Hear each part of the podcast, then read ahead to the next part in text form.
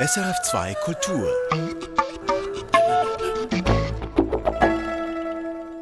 Kino im Kopf mit Michael Sennhauser.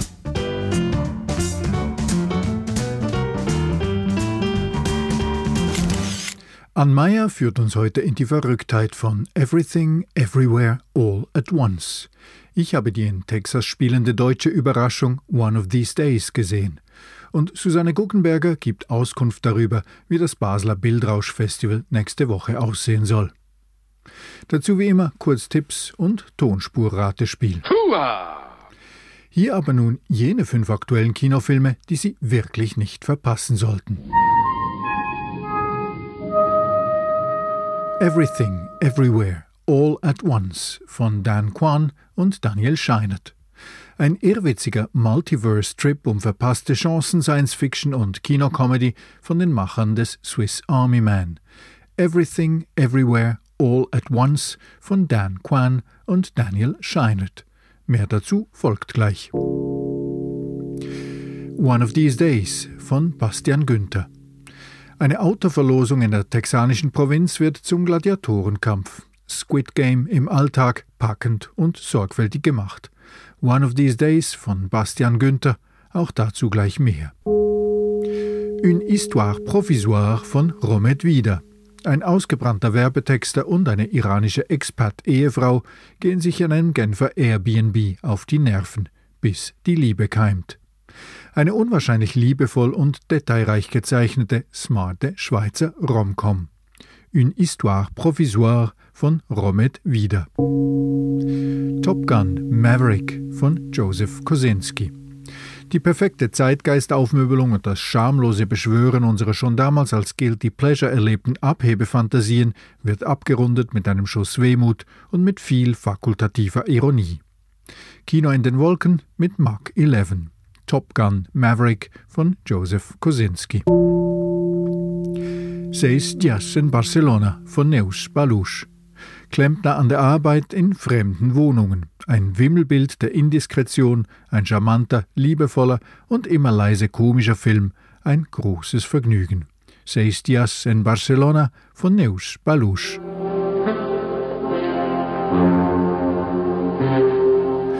Nun blenden wir aber erst einmal wieder 53 Jahre zurück für unsere Tonspur. Alright, folks, Showtime. Aus welchem Film stammt der folgende Ausschnitt?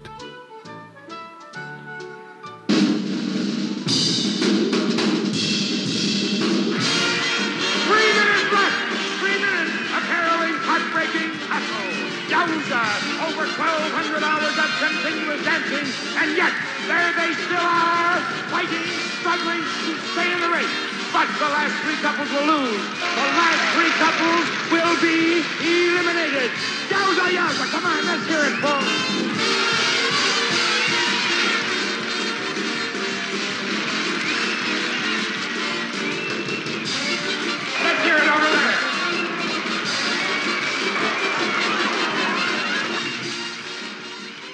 Keine Ahnung? Oder doch? Wenn Sie uns noch ein paar Minuten weiter zuhören, kommt der passende Hinweis. Und am Ende löse ich das natürlich auch auf, wie immer. Was wäre, wenn ich dieses oder jenes anders gemacht hätte? Sich zu fragen, ob die Dinge anders gelaufen wären, wenn man an einer Weggabelung des Lebens anders entschieden hätte, das machen wir Menschen häufig. Der Film Everything, Everywhere, All at Once verhandelt genau dieses Thema der verpassten Chancen. Und er tut es auf eine irrwitzige Weise. Es ist eine Mischung aus Comedy, Science Fiction und Familiendrama, und die Heldin ist eine chinesische Waschsalonbesitzerin. Ann Meyer hat den wilden Genremix gesehen. I have to finish all this before bus. I, 你先去 go and to steam the tablecloth for tonight. 跟着 paint over that water stain in the 办 ceiling. 好啦。爸，我刚刚跟白伟提到今天晚上的事。 Evelyn sitzt vor einem Berg von Rechnungen und Belegen und versucht, ihre Steuern zu machen. Das Waschsalongeschäft läuft gar nicht gut. Ihr Mann Waymond fuchtelt mit Scheidungspapieren vor ihr rum. Gleichzeitig planen sie in einem Gemisch von Chinesisch und Englisch die Neujahrsfeier. Immer wieder hetzt Evelyn dazwischen in die Küche, denn ihr verwirrter Vater braucht sein Frühstück. Dann taucht auch noch Tochter Becky mit der neuen Freundin auf. Im Film Everything, Everywhere, All at Once scheint im Leben der Protagonistin wirklich alles, überall und zur gleichen Zeit zu laufen. Mit schnellen Schnitten und virtuosen Kamerafahrten sind wir mittendrin in Evelyns stressigem Alltag.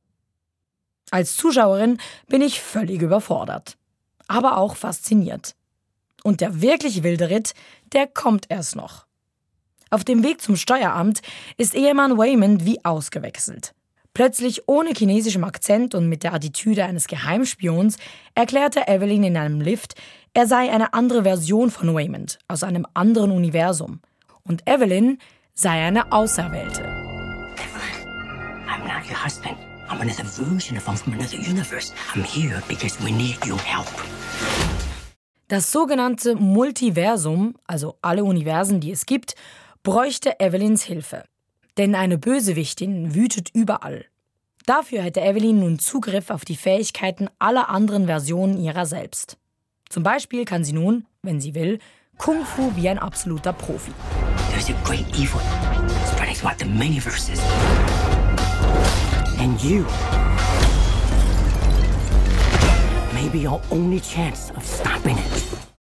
Noch bevor man sich fragen kann, was das jetzt wieder war, werden wir durch Special Effects durch die verschiedenen Parallelwelten geschleudert. In einer ist Evelyn eine Filmschauspielerin, in einer anderen eine Starköchin. In noch einer hat sie Würste als Hände.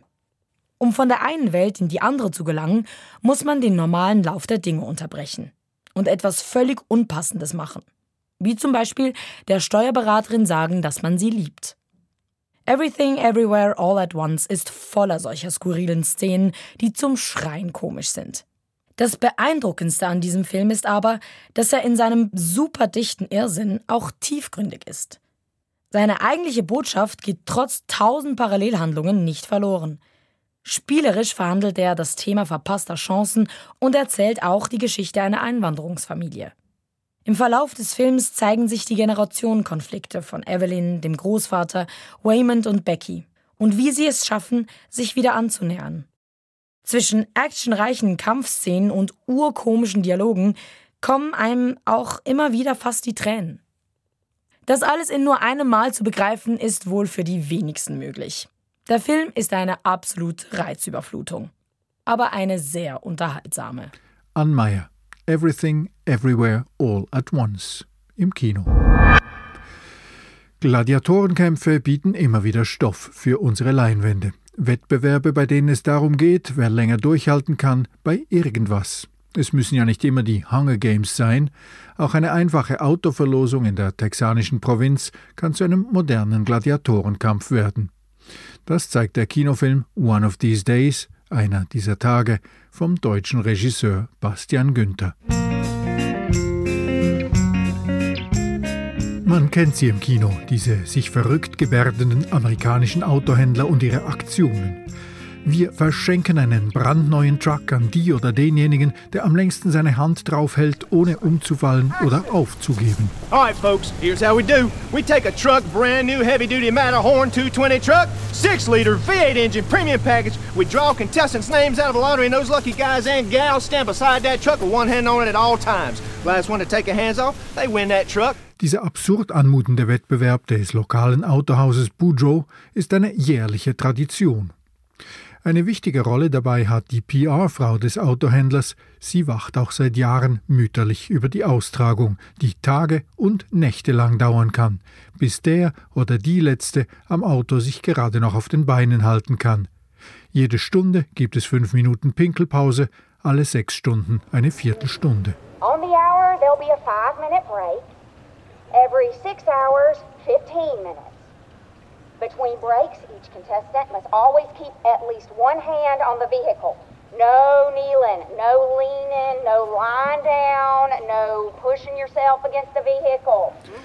Zu Beginn sind es 20 hoffnungsvolle Männer und Frauen, die sich um den blauen Pickup-Truck gruppieren. Y'all ready? Y'all gonna have some fun? Let's do this thing!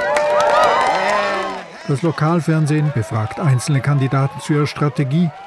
Länger durchhalten als die anderen, meint einer. So what's your name, buddy? I'm Derek. Okay, Derek. Well, tell everybody out there what your plan is. Uh, well, I'm uh, I'm gonna just last longer. That's it. That's my plan. Auf den ersten Blick erscheint das alles spaßig und gutmütig und für die Zuschauer auch etwas irre. Aber der Film macht sehr deutlich, dass die meisten Mitspieler und Mitspielerinnen finanziell in der Klemme sind, arm, krank oder sonst wie verzweifelt genug, sich der Demütigung des Nichtdurchhaltens auszusetzen. Wie etwa der alte Walter, der mit seinem Urinbeutel in der Hose sogar auf die Pinkelpausen verzichtet, bis er zusammenbricht. Hey guys, Walter fell. Hey, Walter's down. I'm serious. Bastian Günthers Film gibt den Spielerinnen und Spielern Gesichter und Hintergründe. Er macht die grausame Dynamik deutlich, die hinter der Werbeaktion steckt. Das Spektakel zeigt ja nicht wirklich Menschen, die sich sportlich messen, sondern Underdogs, die sich gegenseitig psychisch und physisch zur Selbstaufgabe drängen. Der pure Raubtierkapitalismus. Wer nicht gewinnt, verliert alles. Und damit erinnert One of These Days an Sidney Pollacks Kinoklassiker They Shoot Horses, Don't They? mit Jane Fonda. Damals war es ein Marathon-Tanzwettbewerb, der verzweifelte Menschen dazu brachte, sich bis zum Zusammenbruch zu schinden, um länger durchzuhalten als alle anderen.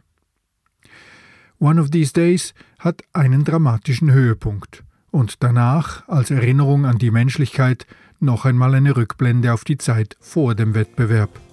Das macht den täuschend einfach wirkenden Film zu einem packenden, sich steigernden Drama mit überraschend nachhaltiger Wirkung.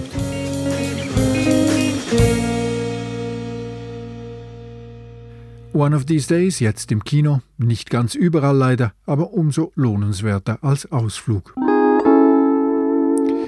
Seit zehn Jahren hat Basel mit Bildrausch ein eigenes kleines, sehr spezielles Filmfestival. Nachdem die Mitgründerin und langjährige Stadtkinoleiterin Nicole Reinhardt ans Zürcher Filmpodium gewechselt hat, verantwortet nun ein neues Team die elfte Bildrausch-Ausgabe, die nächste Woche beginnt. Samuel Steinemann betreut die kaufmännische und die technische Seite, Susanne Guckenberger hat die künstlerische Leitung. Ich habe ihr ein paar Fragen gestellt. Susanne Guckenberger, es gibt gegen 50 kleinere und kleinste Filmfestivals in der Schweiz. Die meisten davon sind thematisch ausgerichtet, etwa das Bergfilmfestival oder das jüdische Filmfestival Jesch.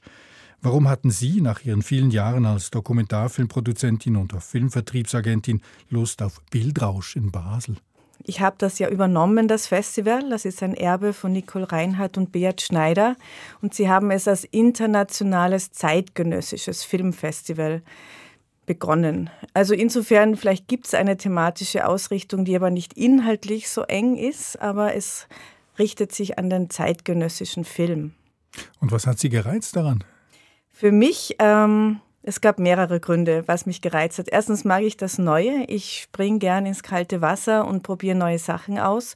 Und in meiner Biografie gerade hat es auch gepasst, dass ich bereit für etwas Neues war.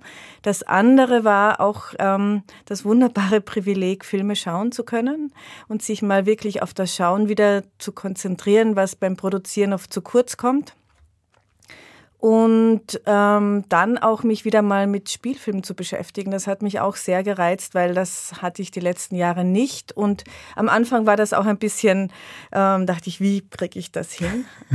Diese Mengen von Filmen. Ähm, aber dafür habe ich dann auch eine Lösung gefunden.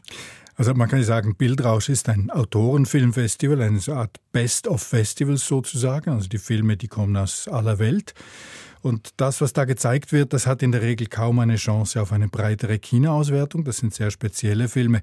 Man kann sagen, Sie und Ihre Kuratorinnen und Kuratoren, ihr seid so etwas wie Trüffelschweine für einen kleinen Delikatessenladen. Ja, das gefällt mir. Ja, wir suchen, wir graben. Es ist so wie Schürfen. Ich sehe es auch wie in einer Mine. Wir suchen nach den Goldstückchen, die irgendwo vergraben sind. Und die Quellen, das sind eigentlich hauptsächlich andere Festivals oder gibt es noch andere?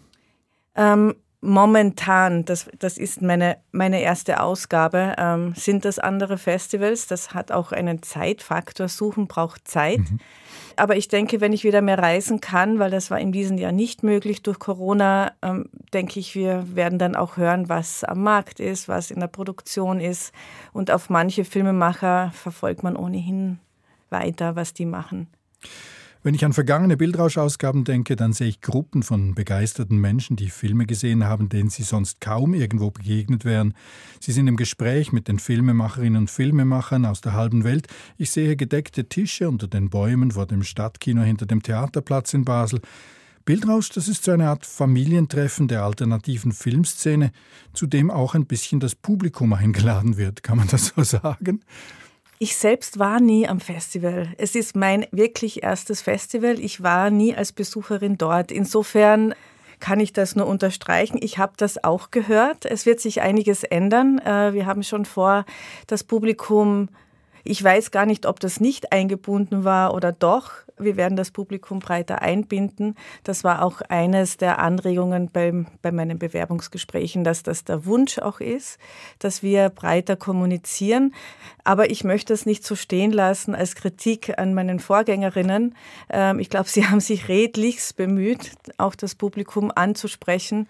Und ja, das sind Bilder, aber ich kenne sie auch nur als Bilder. Ich ich werde es zum ersten Mal erleben, wenn ich selbst dort bin. Also in meiner Erfahrung hat das durchaus funktioniert. Das Publikum, das gekommen ist, hat das Gefühl, in die Familie aufgenommen zu werden. Also das hat schon so funktioniert mit dieser Intimität, vor allem weil sie ja ziemlich konzentriert war an einem Ort. Sie haben jetzt das Festival in dem städtischen Raum geöffnet. Zum Stadtkino und den benachbarten Sälen der Kultkinos am Theaterplatz kommen nun die Kaserne Basel dazu und die Gare du Nord. Geben Sie damit nicht etwas dieser bisherigen Intimität preis? Also gerade dieses Familientreffen mit den Leuten, die dazu eingeladen werden? Erstens müssen Sie mich das nach dem Festival fragen. Jetzt weiß ich das einfach noch nicht. Und zweitens, äh, Familien sind ja auch reisefreudig. Ähm, sie gehen ja gern auch an andere Orte und probieren etwas Neues aus. Ich glaube, das ist weniger der Fokus und weniger der Punkt, wo, wo ich dahin will. Es kam aus der Idee raus, wie kann man Publikum überhaupt erreichen? Wie geht das? Momentan die ganze Kinosituation ist ja nicht gerade erbaulich. Ähm, und die Idee ist, wir gehen zum Publikum hin, sagen nicht nur, kommt zu uns, der Weg über den Rhein ist oft lange, sondern wir kommen zu euch und auch mit Filmen, die an diese Orte passen. Ich kann nicht sagen, nächstes Jahr wird der Gardinor wieder dabei sein. Wenn wir keinen Film haben, der jetzt dorthin passt, macht es dann wenig Sinn. Was für ein Film passt denn in die Gardinor? Zum Beispiel dieser Film Kappa Code ist eine neue Oper, aber ein Dokumentarfilm als neue Oper inszeniert. So ist es richtig. So ein Dokumentarfilm als neue Oper inszeniert, wo die Musik, die in diesem Film ist, das Publikum vom Gardinor anspricht, weil sie das auch sonst im Programm haben. Der Komponist selber, um den es geht, ist nicht bekannt und die äh, Leiterin fand das gut, fand das auch, dass dieser Film dorthin passt. Das heißt, der Versuch, das Publikum abzuholen dort, wo es ist, mit thematisch ausgerichteten Filmen, das ist ein, ein ziemlich vielversprechender Ansatz, aber das würde auch bedeuten, dass man sich klar überlegt, wie ist denn das Profil des Publikums? Wie sehen Sie das zum Beispiel für die Kaserne? Das ist ja auch ein relativ großer Kulturbetrieb. Ich könnte jetzt nicht auf Anhieb sagen, welches Publikum ich dort erwarten würde. Genauso sind die Filme, die wir dafür ausgesucht haben. Der ein, ein Film, ähm, das sind die Filmemacherinnen selbst auch Performer und Performerinnen. La Edad Media mhm. ähm, ist eine humorvolle Corona-Geschichte. Und wie der Film gemacht ist und wie der spielt, das könnte auch auf einer Bühne passieren. Natürlich ist das meine Interpretation auch, aber ich glaube, das passt gut hin. Und ein anderer Film, Neptune Frost, ist ein Science-Fiction-Film, der als Musical aufgebaut ist. Der wird hauptsächlich gesungen. Musik, bisschen schrägerer Ansatz, ähm, hat die Kaserne auch mit, mit ihrem Musikprogramm und das begleiten wir dann anschließend noch mit einer DJ mit den Somatic Rituals. Also es ist jetzt, sagen wir so, nicht eins zu eins, aber das Schöne an der Kaserne ist ja, es hat Spielraum. Man kann spielen auch und ausprobieren. Wie haben Sie der kurzen Zeit, in der Sie jetzt hier sind, denn überhaupt feststellen können, welches Profil wohin gehört? Haben Sie sich den ganzen Winter Kultur reingezogen hier in Basel? Wie haben Sie die Szene kennengelernt? Ich arbeite schon seit zehn Jahren mit Mirafilm ähm, und Mirafilm ist auch in Basel. Ich war immer wieder in Basel. Es ist jetzt nicht, dass ich alles in einem halben mhm. Jahr gemacht habe. Ich kannte die Orte schon. Das hilft natürlich, das hilft auch, wenn man eine Vorstellung vom Publikum hat. Die Hauptspielstätte, das bleibt aber das Stadtkino und die Kultkinos unter dem Tangeli-Brunnen. Und dort ist auch das Festivalzentrum. Bleibt das so? Ja, das wird so bleiben, definitiv. Ähm, es ist eine Zusammenarbeit und Kooperation mit dem Stadtkino. Wir kommen von demselben Verein. Und ich glaube auch dieses treue Publikum, das es dort gibt, die sind sehr offen, die Leute, und neugierig. Ich glaube, da haben wir einen sehr guten Heimathafen. Sie haben es schon angesprochen, zwei Jahre Pandemie haben die Sehgewohnheiten des Publikums ziemlich verändert. Die Kinos haben grundsätzlich Mühe, die Menschen vom Streaming-Sofa wegzuholen. Das gelingt fast nur noch mit globalisierten Filmen, Top Gun zum Beispiel oder jetzt Jurassic Park. Und gleichzeitig sind aber die meisten Filmfestivals auch in eine Art Identitätskrise gestürzt. Die fragen sich zum Beispiel, das war an den Solothurner Filmtagen im Januar auch schon deutlich zu sehen, ob sie temporär und lokal bleiben sollen oder zu Ganzjahresbetrieben aufrüsten sollen mit Streaming-Zugang in die halbe Welt. Wo steht Bildrausch in dieser Debatte? Sind sie lokal? Bleiben sie lokal? Wir sind definitiv lokal. Es ist hier also auch, wie das Festival ausgerichtet und aufgebaut ist, wird es auch lokal bleiben. Ich glaube schon, was sich verändert. Wir sind wachsam. Es der Markt ist unter ständiger Beobachtung. Wir bieten drei Filme für Streaming an, für, für 48 Stunden, die zu dem Themenfokus Wunder gehören, weil diese Filme nur einmal gezeigt werden. Ich persönlich sehe es auch als Experiment, um zu schauen, gibt es da überhaupt genug Leute, die sich dafür interessieren. Andererseits könnte es auch Werbung sein für das Festival, für diese Art von Filme offen zu werden. So, das ist ich glaube, niemand hat eine Antwort derzeit. Wir probieren, wir probieren auch neue Sachen auf, aus und ich glaube schon, dass der Bedarf, sich auszutauschen, vielleicht weniger das Filmschauen selbst, aber über, über Film zu reden, geht eigentlich nur mit anderen und dafür sind Festivals wunderbar. Wir haben auch dieses Mal einen Film, also zum ersten Mal einen Film, der für seh- und hörbeeinträchtigte Menschen mhm. aufbereitet worden ist. Auch die Eröffnung wird mit Gebärdensprache übersetzt werden und das ist mir persönlich auch wichtig, so wie Kaserne und Gardinor, dass wir diese Öffnung breiter denken. Zuerst muss man Zugänge schaffen und dann können Leute kommen. Ein Schwerpunkt, der schon länger geplant war, das ist die Filmemacherin Hedy Honigmann. Das war eigentlich als Schwerpunkt mit ihr als Gast gedacht. Dann ist sie krank geworden und gestorben. Nun ist das eine Hommage oder sogar ein Abschied für Hedy Honigmann. Das ziehen Sie durch. Also das Programm hat sich, hat sich das verändert jetzt unter diesen Umständen? Das Programm hat sich insofern verändert, dass der Blick auf das, was da ist, ein bisschen ein anderer geworden ist, weil in unserem Programm steht drinnen Goodbye Hedy Honigmann, das ist ein Filmtitel. Und jetzt ist dieses Goodbye wirklich wahr geworden. Ich selbst freue mich, dass wir ihre Arbeit würdigen können und auch einem breiteren Publikum vorstellen. Wir zeigen zwei fiktionale Werke und zwei Dokumentarfilme. Das heißt, die sind auch breiter zugänglich. Das sind keine per se schwierigen Filme. Sie hat einen wunderbaren Blick auf die Welt und vor allem steht bei ihr auch das, das Gespräch im Mittelpunkt. Und das ist auch für mich persönlich wichtig für das Festival, wo ich das Gespräch in den Mittelpunkt stellen möchte. Also das Gespräch in den Filmen selbst? Wir haben vorher Dialog gehabt, um die Filme auszuwählen. Wir führen weiter Dialog jetzt während der Organisation und wir haben kleine Module vorbereitet, wie wir wirklich das Gespräch mit dem Publikum weiter anregen möchten. Aber das sind nicht Quasselfilme, wie man es zum Beispiel von Eric Romer sagt, diese französischen Filme, in denen endlos geredet wird. Wie stelle ich mir Hedy Honigmanns Kino vor? Oh, Hedy Honigmanns Kino, nein. Sie, es ist, glaube ich, der Zugang, wie sie auf Menschen zugeht. Es ist sehr offen, eine Art fast man glaubt, so konven also es ist unkonventionell, weil es so konventionell ist. Sie spricht einfach mit den Menschen und sie ist auch, ich finde, sie ist hinter der Kamera sehr präsent und spürbar. Es ist keine unsichtbare Person, die, die da ist und die Art, wie sie Fragen stellt, ist sie mit dabei. Es gibt die Trennung zwischen Protagonistin und Filmemacherin nicht. Für mich das entspricht eigentlich dem Konzept von Bildrausch, so wie Sie es eben skizziert haben. Also der, der direkte Austausch, also wenn die Frau hinter der Kamera so spürbar ist, dass man das Gefühl hat, man erlebt mit ihr zusammen den Film. Ist es das? Das weiß ich jetzt nicht, ob das so ist. Es ist eine Direktheit im Erleben. Das ist, wenn jetzt wir zwei miteinander mhm. reden und wir beginnen einander wirklich wahrzunehmen. Es ist nicht nur ein Fragen und Antworten, sondern sie spüren, dass ich da bin und ich spüre, dass, dass sie da sind. Und das macht einen sehr feinen Unterschied in der, in der Wahrnehmung aus. Mich macht es offener, wie ich zuhören kann. Susanne Guckenberger, die neue künstlerische Leiterin des Basler Bildrausch Filmfestivals. Das Festival beginnt nächste Woche am Mittwoch, am 22. Juni und dauert bis und mit Sonntag. Das Programm finden Sie unter bildrausch-basel.ch.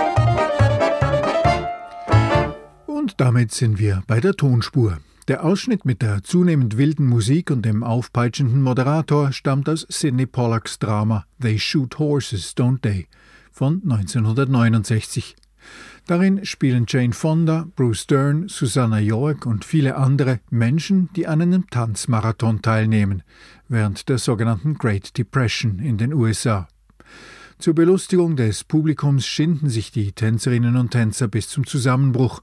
Dem Paar, das am Ende übrig bleibt, winken 1500 Dollar und die Chance, von Hollywood entdeckt zu werden. Horace McCoys Roman von 1935 ist einer der Vorläufer vieler ähnlicher Geschichten, wie jüngst etwa der Streaming-Serie Squid Game. Und die Frage des Titels They shoot horses, don't they? findet eine Antwort im Film. Und im deutschen Filmtitel Nur Pferden gibt man den Gnadenschuss. In der gehörten Szene werden die verbliebenen Tänzerinnen und Tänzer zur Steigerung des Dramas in ein sogenanntes Derby gehetzt, bei dem sie nicht einfach tanzen müssen, sondern auch noch im hohen Tempo im Kreis herumrennen, damit die Elimination der nächsten Tanzpaare zur Belustigung des Publikums forciert werden kann.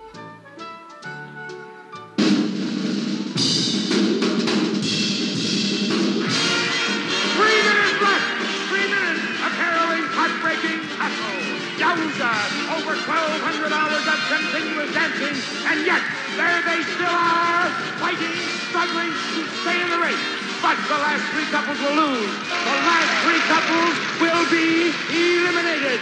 Yowza, yowza, come on, let's hear it, folks.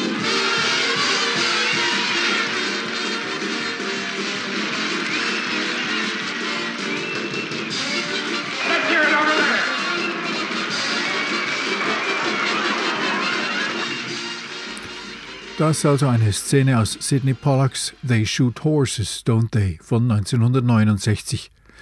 Ein Kinoklassiker, der zu den großen Vorläufern zählt des aktuell im Kino gezeigten One of These Days. Das war Kino im Kopf Nummer 748. Ich bin Michael Sennhauser. Die fünf unverpassbaren Filme der Woche, die finden Sie auch jeden Donnerstag schriftlich auf sennhausersfilmblog.ch. Und Kino im Kopf gibt es wieder in einer Woche. Danke und auf Wiederhören.